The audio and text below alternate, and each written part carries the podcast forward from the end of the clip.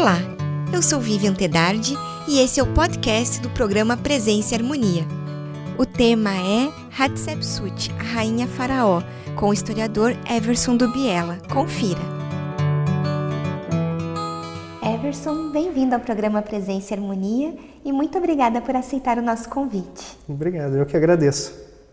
Everson, hoje então vamos conversar sobre uma rainha egípcia, Hatshepsut. Antes da gente entender quem foi essa egípcia, você pode nos contar um pouco? Será comum mulheres assumirem o trono no Egito Antigo? Uhum, claro. É, na verdade, não era comum as mulheres assumirem o trono como faraós é, no Egito Antigo. O cargo ele era exclusivamente masculino. Só que, claro, acontecia. Né? Uh, e, claro, nós temos que ter uma, uma ideia de que a Hatshepsut ela não é a única mulher que consegue esse, uh, esse cargo, né, que é efetivamente masculino. É, na verdade, que outras rainhas elas conseguem isso antes dela, depois dela. Né? Então, uma primeira rainha que a gente pode falar é Nikthet, né? então, que é da quinta dinastia. Vamos encontrar também uma outra rainha, que é a Sobek Neferu, da 12 dinastia. Né? Uh, aí vamos ver ela. Depois dela ainda vamos ter a Tauzerte, que é da 19 dinastia. O próprio caso da Nefertiti também, que possivelmente tem sido a Esmincarrá. E depois ainda vamos ver a questão da Cleópatra VII, né? então como última rainha do Egito. Então mulheres assumirem o poder realmente não é uma coisa. Se você levar em consideração que é um reinado de 3 mil anos né, de corridos, né? então sendo que há momentos de alto e baixo, mas você ainda tem um faraó no poder, cerca de 3 mil anos são muito, é, muito poucas, né? um número muito pequeno das mulheres que conseguem realmente assumir esse cargo. Agora, a gente tem que levar em consideração também que há um, um porém com a Hatshepsut. Né? Por quê? Todas as outras rainhas que acabei mencionando, elas têm é, em comum é, que elas praticamente estão no final de suas respectivas dinastias. Né? Segundo a Joyce Tuesday, né, que é uma egiptóloga também, ela diz o seguinte, que é, isso dá a entender que cada uma dessas rainhas era a última integrante de sua família. Né? Enquanto que a Hatshepsut não, ela, ela governa uh, no meio da sua dinastia. Então, ou seja, numa época em que sua dinastia, que a gente vai falar daqui a pouquinho né, um pouco sobre essa dinastia também, ela, digamos assim, ela acaba assumindo o poder na metade dessa dinastia e ela ainda tem longos anos de reinado aí, fazendo também obras arquitetônicas e toda a prerrogativa real de um faraó. Né? Bom, Everson, e a, os, os vestígios sobre Hatshepsut é, ficaram meio obscurecidos por um tempo até que ela foi redescoberta, digamos assim. Você pode contar para nós, então, quando que Hatshepsut foi realmente encarada como rainha faraó do Egito? Uhum. Muito bem, na, eh, na verdade, assim, a, a, questão da rainha Hatshepsut é justamente essa questão de que a imagem dela acaba sendo apagada depois do reinado dela. Né? Então, justamente porque não era uma coisa natural para o egípcio antigo possuir um, uma rainha que mais tarde se torna faraó. Né? Não é uma questão realmente natural. É, o cargo, né, como a gente disse antes, ele é um cargo masculino. Né? Então, ou seja, Horus é o, é o, deus masculino e, portanto, somente um homem poderia assumir esse trono. Mas né, ela consegue assumir isso e, por isso, né, ela acaba tendo também aí, digamos, a, a sua imagem apagada. Esse é um dos motivos. Uh, agora, com relação a essa recuperação do, do nome dela, vai se dar aí justamente através também da recuperação do próprio templo funerário dela, o de Deira Bahari. Né? Então, o que acontece? É, perto do ano 600 a 800 depois de Cristo, nós vamos ter a construção nessa região de um monastério, né? então um monastério cristão, e esse monastério ele recebe também, as, vamos dizer assim, os peregrinos até pelo menos o ano 1223. Né? e eles registram que eles estão passando por ali. Só que depois disso nós temos um longo uh, período de, de, vazio, um longo período de silêncio sobre esse, sobre esse templo e sobre esse local também, até por causa da ascensão do islamismo. Né? E bom, eh, não vai ser menos do ano 1737 que eh, nós vamos ter novamente registros. Então, Richard Pocock, nesse ano, ele vai até eh, essa, esse local em viagem, é um explorador inglês, um viajante, e ele acaba indo até o local e registrando que ele passou por ali. Mas fora isso, ele não faz nenhum trabalho de escavação, não faz nenhum trabalho de registro efetivo, né, então, é, daquele local. Na verdade, vai ter que se esperar até a expedição napoleônica, então, em mil, no né, início aí do século XIX, 1800 eh, de 1798 até 1802, aonde os soldados Napoleão, o próprio Napoleão e os seus sábios também vão até o local, registram o local também, né? então na sua obra Description d'Egypte, uh, e é essa obra então que vai trazer esse primeiro registro realmente daquele templo. Né? Uh, bom, pouco tempo depois a gente vai ter aí é, certos pesquisadores também indo para aquele local e fazendo alguns trabalhos, digamos, arqueológicos, apesar da arqueologia não existir nesse momento. Então, por exemplo, vamos encontrar o Belzoni, né? então indo até o local, fazendo eh, escavações, mas não eram escavações é, sumamente arqueológicas, na verdade era para complementar é, coleções particulares, como o do cônsul britânico Henry Salt, né? então nessa época. Vamos identificar mais tarde também o próprio Champollion indo para aquele local. Vamos identificar que eles é, tendem a trazer também uma tradução. Né? Champollion tinha acabado de, de, de, de, conseguir fazer a tradução dos hieróglifos em 1822. Ele vai para o Egito em 1829, onde visita então esse, esse local. E ele com, começa a ler os hieróglifos também, mas ele não traz o nome de Hatshepsut, ele traz um nome bem diferente, né? um nome relacionado também a Amon. Né? Uh, outros pesquisadores também acabam indo para aquele local uh, e nós podemos dizer que talvez aí uma das pesquisas mais importantes tenha sido a primeira expedição arqueológica do diretor de antiguidades, Augusto Mariette. Né? Então, quando ele vai uh, para essa região, ele faz uma primeira escavação arqueológica, ele desmonta boa parte daquilo que seria aquele monastério cristão. Né? Então, claro, o monastério já estava desenhado, já estava registrado, então eles acabam destruindo os restos desse, desse monastério, justamente para descobrir mais sobre esse templo de Deir al-Bahari. E bom, nessa época ainda não se tinha ideia de que a, aquela pessoa que era proprietária daquele, daquele templo, aquele governante, era uma mulher. Né? Então havia uma discussão já nessa época dizendo é uma mulher ou não é. Né?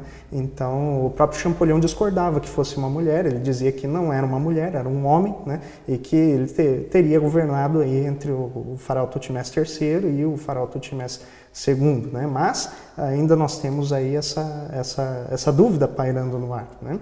Vamos identificar também aí é, depois né, uma uma próxima expedição. E essa expedição realmente que, da, uh, que daí vai ser uma expedição do é, suíço Edward Naville e o Edward Naville ele vai uh, né, junto com o Howard Carter né, então o famoso descobridor da tumba de Tutankhamon claro posterior né, depois posterior a essa, essa escavação aí da, do templo de Deira Bahari, ele vai, na verdade, fazer essa, essa limpeza, né, então, geral do, do templo. Né, o Howard Carter, como artista, ele continua fazendo a, os desenhos, ele fa, eh, faz é, vários croquis, então, das pinturas que existiam ali no templo naquele momento justamente para poderem publicar na, na obra, né, então, do, do Eduardo Nave, né, então, que é, é essa obra né, de Ir al-Bahari. E vai ser muito importante para quem quiser estudar realmente esse templo, né, então, porque ele vai trazer as seções do templo, vai trazer a, a, as representações, as figuras, né,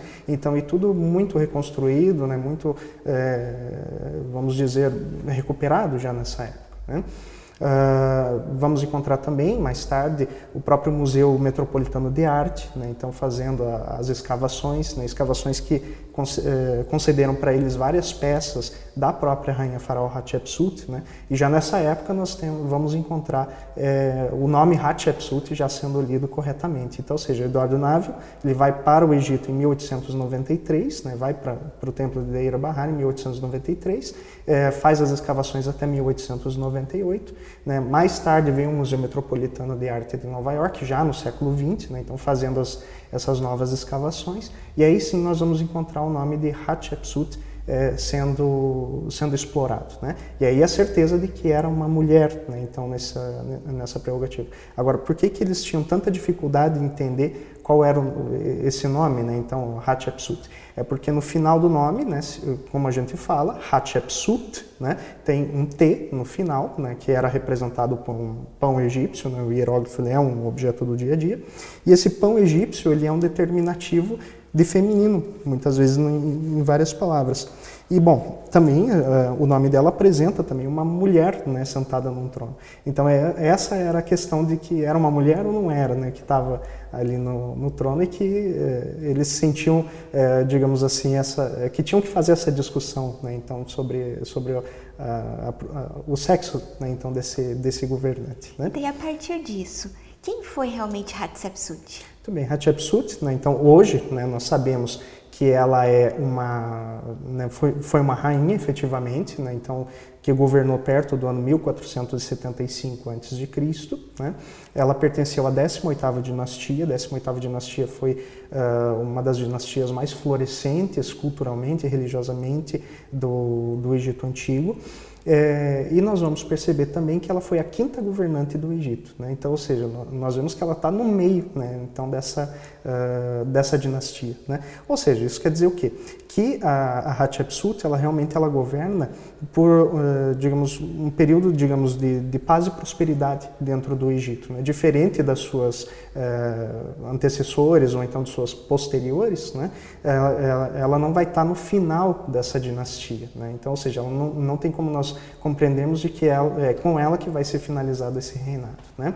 Hatshepsut ela era é, filha do faraó Tutmés I. Agora vejamos, Tutmés I ele não era de descendência real, né? na verdade ele é escolhido pelo faraó Amenhotep I para ficar no poder no lugar de Amenhotep I, justamente porque quando ele morre eh, ele não tem mais filhos, os filhos morreram todos antes, então Tutmés I é escolhido então para ficar no trono. Naturalmente Tutmés I se casa então com uma mulher que é de descendência real, tinha parentesco então com Amenhotep I. É possível também que o Tutmés I tivesse um parentesco e assim pudesse ficar também num trono. Né? A, Hatshepsut, então, ela vai ser essa filha mais velha do Tutmés I, vai se casar então com é, o Tutmés II, né? então que também vai ter um, um, governo muito curto, cerca de três anos de, de reinado apenas, e nesses três anos de reinado eles vão produzir uma única filha, a Neferuha, a princesa Neferuha. Né? E a princesa Neferuha, ela vai ser extremamente importante para Hatshepsut também, né? mas ela também morre muito cedo. Né? Agora, qual que é a questão? Tutmés II e Hatshepsut não tiveram um filho do sexo masculino. Né? Então, quem deveria assumir o trono depois de Tutmés II? Né?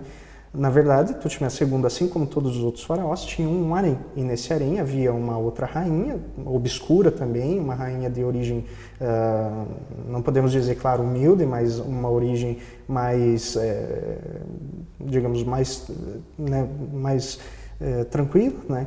E aonde nós vamos identificar que essa essa rainha chamada de Azet, ou a gente pode traduzir como Isis, ela vai dar um, a luz a um filho, né? o único filho, então, sobrevivente de, Tut, de Tutmés II, que vai ser conhecido mais tarde como Tutmés III. Né? E, por acaso, esse Tutmés III vai ser um dos faraós, uh, se não mais forte, militarmente falando, faraó que o Egito já, já havia visto, já havia possuído. Né?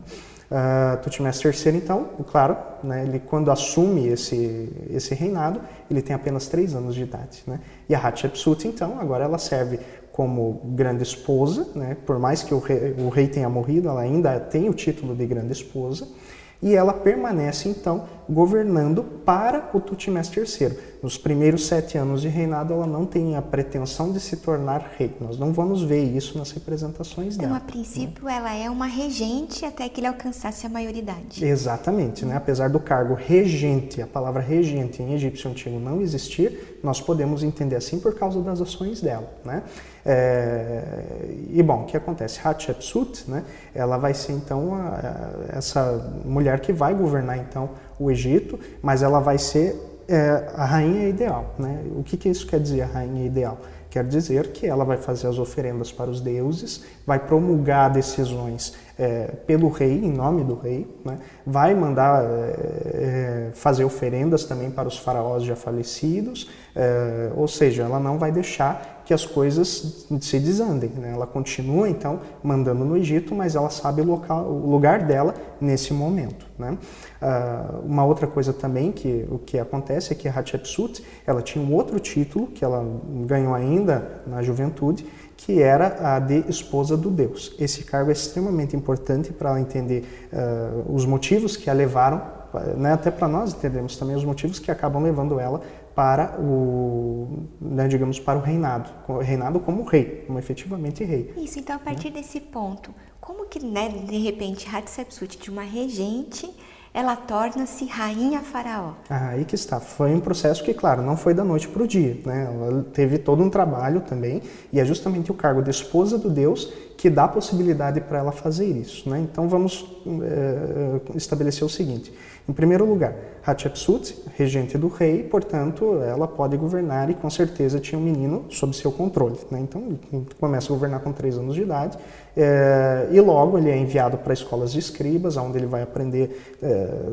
tudo aquilo que um rei realmente deveria. Né? Então, vai aprender os hieróglifos, aprende a questão militar, aprende botânica, enfim, assim vai. Né? Então, ou seja, tudo aquilo que um menino deveria aprender para assumir mais tarde o reinado. Isso era normal. O filho do rei sempre era enviado para essas escolas de escribas. Mais tarde possuía títulos, né, então que uh, fariam com que ele pudesse assumir o trono mais tarde.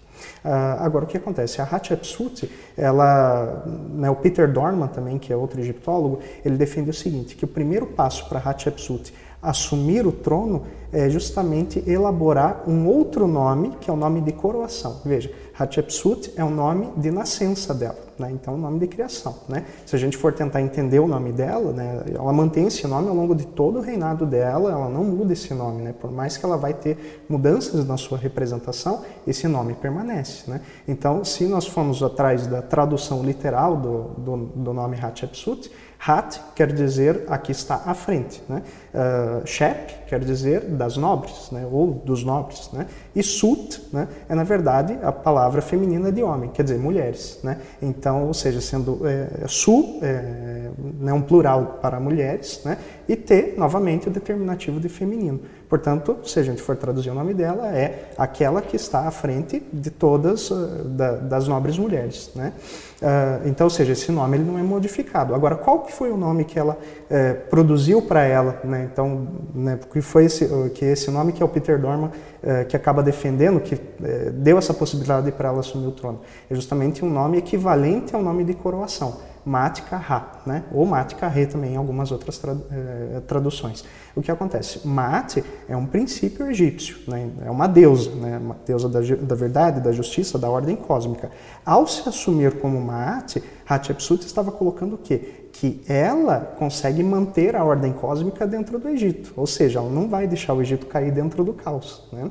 Vamos ver também que Ka é uma espécie de energia vital. Né? Então, ou seja, é, Maat, que é filha do deus Ra, é a própria energia vital desse Deus. Né? Então, ou seja, o Ra é o Deus Sol, é o Deus criador de tudo. Então, nós temos associação aqui com dois deuses nesse nome de coroação da rainha Hatshepsut. Né? Então, a primeira com a deusa Maat, que é a deusa da justiça, da verdade, da ordem cósmica, e, em segundo lugar, Ra, que é o Deus Sol, que é o Deus criador de tudo. Então, ou seja, agora ela é a ordem cósmica que é o K do próprio Ra. Né? Então, ou seja, ela está se, uh, se colocando num posicionamento de ligação direta com o Deus. Né? Não que ela não tivesse antes, ela tinha. Né? Então, essa ligação que ela tinha diretamente com Deus, ela vinha justamente do seu cargo de rainha, de esposa do Deus, aquela que está casada com o próprio Deus Amon, aquela que todos os dias de manhã deve fazer as orações, deve chacoalhar o cistro, que é um instrumento musical, uh, deve fazer as oblações, deve vestir o Deus, enfim, deve estar ali junto com Deus e acordá-lo de manhã para que ele possa fazer novamente o dia, recriar o mundo assim, dessa maneira. Só que agora agora ela está se colocando numa posição de que ela tem essa conexão diferente com Deus, uma conexão que somente o faraó teria. Né? Então esse, segundo Peter Dorman, é o primeiro passo que ela dá para se tornar rei. Né? Então é, é esse o, o primeiro passo. Outras representações, é claro, ao longo do tempo, elas vêm sendo modificadas. Né? Então vem a, a, questão dela começar a se vestir aos poucos como homem, claro, se vestir nas representações. Nós hoje não sabemos como é que ela realmente se vestia, se ela realmente saía por aí é, vestida como homem ou se ela é, né, usava barba, enfim, isso a gente não vai saber praticamente nunca. Mas né, nós conseguimos observar que nas representações, ao longo do tempo, vemos essa, essa mudança completa aí do, do, do corpo da, do, e das vestimentas dela. No sétimo ano de reinado, finalmente nós temos uh, ela sendo intitulada como Rei do Alto do Baixo Egito, Senhor das Duas Serras. Né? Então, seja, os títulos reais do próprio rei, né? então, e não da rainha mais. Né? Sim. Então, isso tudo aconteceu durante o sétimo ano de reinado de Tutmés. Confere, daí que ela se assume como rainha faraó. Exatamente, né? Então Tutmés, como eu disse, ele começa a governar com três anos de idade, né? Mas até o sétimo ano de reinado dele, é, realmente nós não vamos ter essa, essa questão dela tentando é, se tornar rei efetivamente. Claro que tem daí a questão do Peter Dorman, que ele traz a questão do nome, que é, é, é produzido ainda nessa época, né?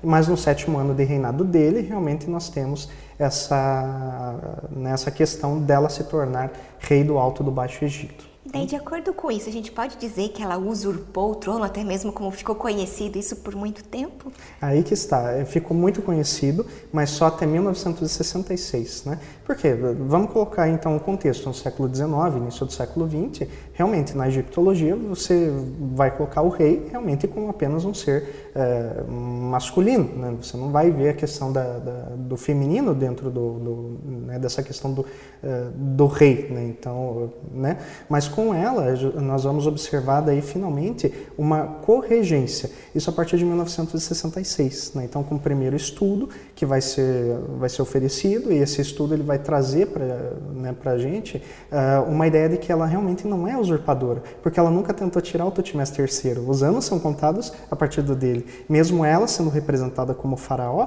Tutmés III também é representado do faraó e um do lado do outro na maioria das vezes. Então, raramente ela é representada sozinha. Então, ou seja, o poder que ela mantém é o mesmo poder que está sendo mantido dele. Né? Então, ou seja, não, realmente você não tem uma separação dos dois. A diferença é que agora Tutmés III não governa mais sozinho. Né? Agora ele governa em sistema de corregência, que a gente sabe que os egípcios eles tinham esse sistema de corregência, não era a primeira vez que acontecia. É onde tem o Amenhotep I, que pode ter governado junto com o pai dela. Né? Temos aí o, Senus, o, o, o I, que pode ter governado com o Senusret I em forma de corregência. Não era a primeira vez. Né? Então, isso é, acontece aí durante o reinado deles. Né? Então, ela nunca é, tentou usurpar o trono de, de, de Tutmés III, mas podemos falar em um sistema de corregência. Os dois governam ao mesmo tempo. Ele estudando e ela governando. Exatamente, ele estudando enquanto é pequeno, cerca de 15 anos, né, com 15 anos de idade, ele acaba sendo enviado para o exército, onde começa, inicia seus treinamentos militares,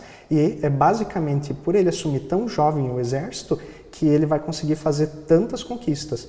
Uh, falando militarmente, Totimés III, ele conquistou até a região da Síria, onde hoje nós temos ali o rio Eufrates, né? e foi até a Quinta Catarata da Núbia. Foi o faraó que mais expandiu o Egito uh, né, geograficamente. Né? Então, uh, nenhum outro faraó, seja anterior, seja posterior, nenhum outro faraó conseguiu fazer essa mesma proeza de, um único reinado, chegar tão longe quanto ele chegou.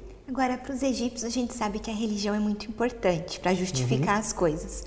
Como que Hatshepsut justificou isso perante as pessoas? Se torna rainha faraó. Mas que justificativa ela evocou para isso? Muito bem, uma das justificativas, né, claro, além de utilizar toda a prerrogativa real né, de, de, rei, ou seja, se vestir como rei, agir como rei, ela utilizou também uma mitologia que está presente hoje, está gravado isso no templo de Deir Bahari, né? Uh, e essa mitologia é a mitologia do nascimento divino. Como que é essa mitologia? Essa mitologia ela diz que Amon ele queria ter um filho que governasse as duas terras, né? E o que que acontece? Querendo isso, ele se reúne com os deuses e então ele pede para Tote buscar uma mulher que pudesse então é, oferecer esse filho para ele. Né? E bom, quem vai ser essa mulher? Justamente a rainha Amés, esposa de Tutmés I. Né? Então, ou seja, Amon agora nessa mitologia se assume como Tutmés I, né? ele se disfarça de Tutmés I, é, é quem apresenta Amon essa mulher, essa rainha do, do, do, Egito, e ele se disfarçando, né? ele acaba então é, ficando junto com a a, a, E assim concebendo então a rainha Hatshepsut, nós vemos que o Deus Kinum, que é Deus olheiro, criador do, também dos seres humanos, através do barro, ele produz o Ka, que é a energia vital de Hatshepsut, e produz o corpo também. Né? E através disso consegue criar. No final dessa criação, o, o Kinum e o Tote vão lá e oferecem então essa, o corpo e o Ka para o deus Amon, onde o Amon ele aparece realmente segurando a criança, beijando a criança, né? Então essa, e essa criança é a Hatshepsut, né? Então, ou seja, por que, que ela pode governar? Ela diz nessa mitologia porque o deus Amon é, é o pai dela, né? Então, ou seja, ela possui o Ka divino, o Ka do deus dentro dela, ela é descendente direta do deus, né? Não do rei, mas do próprio deus disfarçado do rei. E Bom, se ela está co-governando com Tutmés III, em que momento termina o governo de Hatshepsut? Aí que está, nós temos que até o, ano 22 do reinado de Tutmés III, ela ainda tem imagens sendo produzidas, mas a partir desse 22º ano, as imagens elas cessam, ela desaparece de repente.